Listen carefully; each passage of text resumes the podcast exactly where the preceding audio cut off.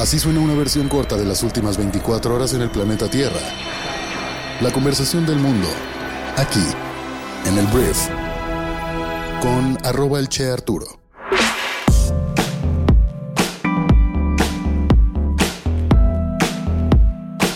Muy buenos días, bienvenidas, bienvenidos a esto que es el brief para este jueves 7 de diciembre.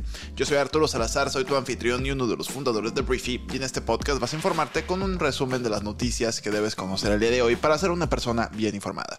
Muchísimas gracias por estar aquí, vamos a comenzar con esto que es el brief. Arranquemos hablando de México y lo primero que voy a hablar es de la visita de la secretaria del Tesoro de Estados Unidos a nuestro país. Se llama Janet Yellen, ella, y a unas horas de su llegada a México anunció las primeras sanciones contra el cártel mexicano de los Beltrán Leiva por su participación en el tráfico de fentanilo. La funcionaria estadounidense ha informado que la Oficina de Control de Activos Extranjeros del Departamento del Tesoro de Estados Unidos sancionó a 15 personas y dos compañías ligadas con el cártel de los Beltrán Leiva. Ella dijo, este cártel ha estado transportando varias toneladas de cocaína y metanfetamina a Estados Unidos durante décadas y las comunidades tanto en México como en Estados Unidos sufren la violencia, la adicción y la miseria generadas por la organización Beltrán Leiva y otros cárteles.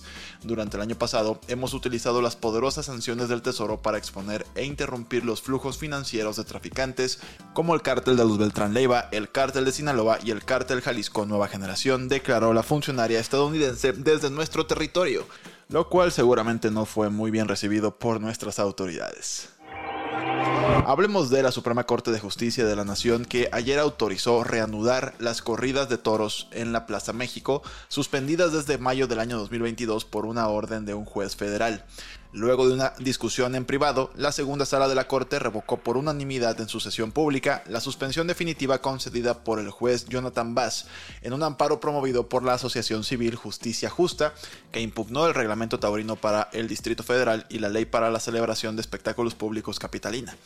Para reanudar las corridas será necesario que la Corte notifique oficialmente su sentencia al juzgado, lo que no es automático, pero probablemente ocurrirá antes del 15 de diciembre, cuando inician las vacaciones del Poder Judicial. La decisión de ayer es crucial para la supervivencia de la tauromaquia en México, pero no es un fallo definitivo de la Corte sobre el tema. Lo anterior porque los ministros solo se pronunciaron sobre aspectos técnicos de la suspensión que concedió Vaz, pero falta que dicho juez resuelva sobre la constitucionalidad de las normas que permiten las corridas. Con esto hay gente que ya se le está aventando a la Suprema Corte.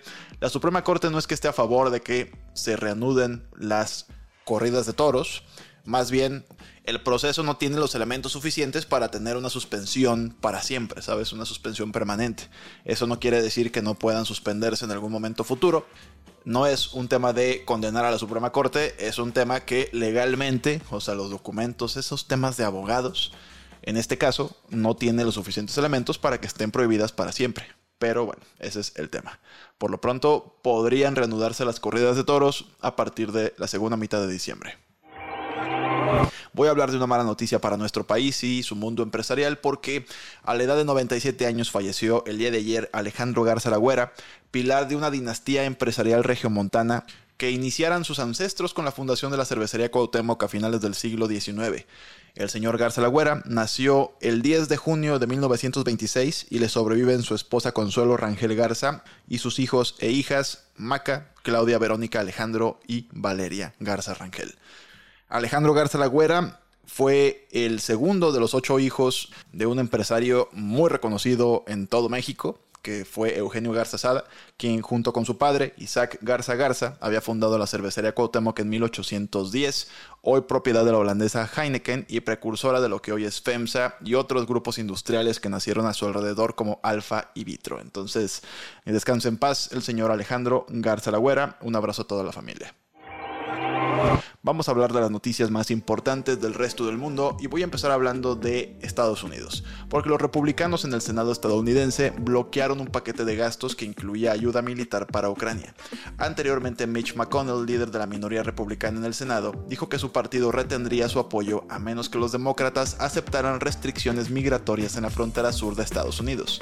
El presidente Joe Biden acusó a los republicanos de jugar a la gallina con nuestra seguridad nacional y este proyecto de ley de 111 mil millones de dólares también incluye ayuda para Israel. Las Naciones Unidas, la Organización de las Naciones Unidas, ayer dijo que más de 600.000 personas estaban bajo órdenes de evacuación en el sur de Gaza, que se ha convertido en el foco de las operaciones de Israel, pero que no había ningún lugar seguro a donde ir, ya que los refugios están llenos. Las fuerzas de defensa de Israel calificaron el martes como su día más intenso hasta el momento, ya que se enfrentó con Hamas en varias áreas, incluidas Khan Yunis, una gran ciudad en el sur del país. Vladimir Putin, presidente de Rusia, se reunió con Mohammed bin Salam, gobernante de facto de Arabia Saudita, como parte de un inusual viaje al extranjero. El petróleo y la guerra en Gaza están en la agenda. Y anteriormente Putin se reunió con Mohammed bin Zayed, gobernante de Abu Dhabi y presidente de los Emiratos Árabes Unidos. El jueves, o sea, el día de hoy, Ebrahim Raisi, el presidente de Irán, visitará Moscú para pues cotorrear con el señor Vladimir Putin. Vámonos a hablar de Perú porque el expresidente peruano Alberto Fujimori salió este miércoles de la prisión Barbadillo, ubicada en las afueras de Lima, tras un polémico fallo del Tribunal Constitucional.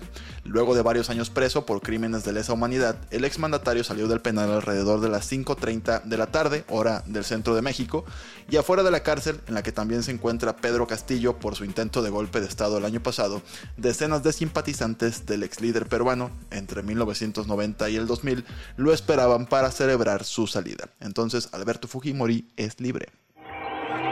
Volvamos a Estados Unidos porque Kevin McCarthy, un congresista republicano y expresidente de la Cámara de Representantes de Estados Unidos, dijo que dejaría su cargo a finales de diciembre. Su anuncio se produce dos meses después de que fuera destituido de la presidencia y menos de un año después de que la ganara en 15 votaciones insoportables. Su partida, aproximadamente un año antes de que termine su mandato, desencadenará una elección especial. Boris Johnson, ex primer ministro británico, teníamos mucho sin hablar de Boris, ayer pidió disculpas por el dolor y la pérdida durante la pandemia del COVID-19 y reconoció que su gobierno cometió errores al abordar la enfermedad. Boris habló sobre la investigación británica sobre el COVID-19 que comenzó a principios de este año. Esta investigación, que interrogará a los testigos hasta el año 2026, ya ha expuesto pues el caos en el gobierno de Johnson durante la pandemia y pues no sé si es para suavizar el golpe o qué pase, pero pues ayer se salió a disculpar para apoyar a los mecánicos suecos en su huelga contra Tesla. Un gran sindicato de Noruega dijo que bloquearía los envíos de Tesla a Suecia. Sigue una declaración similar de un sindicato danés el martes. Entonces Tesla tiene broncas por ahí. Grupos de trabajadores portuarios, electricistas, limpiadores y trabajadores postales en Suecia ya han dejado de prestar servicio a Tesla. El fabricante de automóviles estadounidense se niega a aceptar los derechos de negociación colectiva. Y vamos a hablar de la mujer del año. La revista Time nombró a Taylor Swift, la estrella pop estadounidense por definición, su persona del año, llamándola la maestra del storytelling de la era moderna. Taylor ha tenido un año muy ocupado. Su gira de conciertos Eras es la más lucrativa de la historia. Es una máquina de generar popularidad, dinero, ojalá también buenas cosas. No sé qué haga con su lana, si tenga filantropía, me imagino que sí. Y bueno, dentro de esta lista, de la corta lista que representa ser finalista de la persona del año en la revista Time, también fueron preseleccionados para el premio Xi Jinping, que es presidente de China, Vladimir Putin, presidente de Rusia, y Barbie. Sí, la muñeca Barbie. Muchísimas gracias por haber estado aquí. Esta fue la conversación del mundo para este jueves. Espero que te genere mucho valor, que te genere grandes conversaciones. Y bueno, gracias por compartir este podcast con tus amigos y familiares. Y nos escuchamos el día de mañana en la siguiente edición de esto que es el brief. Yo soy Arturo. Adiós.